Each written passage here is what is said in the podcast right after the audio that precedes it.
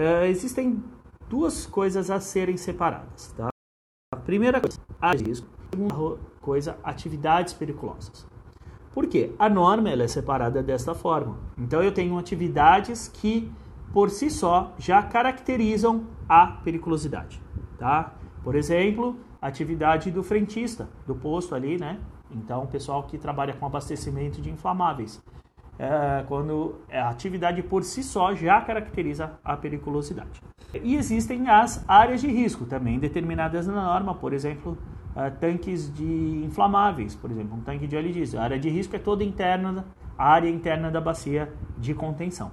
Então você precisa identificar dentro da sua empresa quais são as atividades que são caracterizadas como periculosas e as áreas de risco que são caracterizadas como periculosas.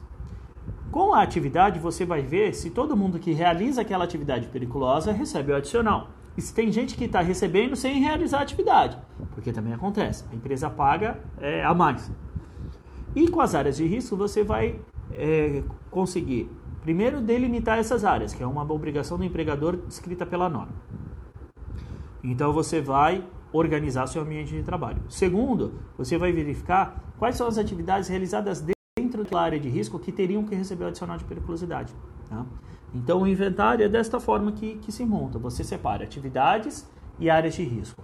Identifica quais são as atividades para verificar quem tem direito de receber. Então ali você vai colocar a frequência das atividades, se ela é realizada de forma habitual e permanente, intermitente, entender o que é o eventual e o que não é, né?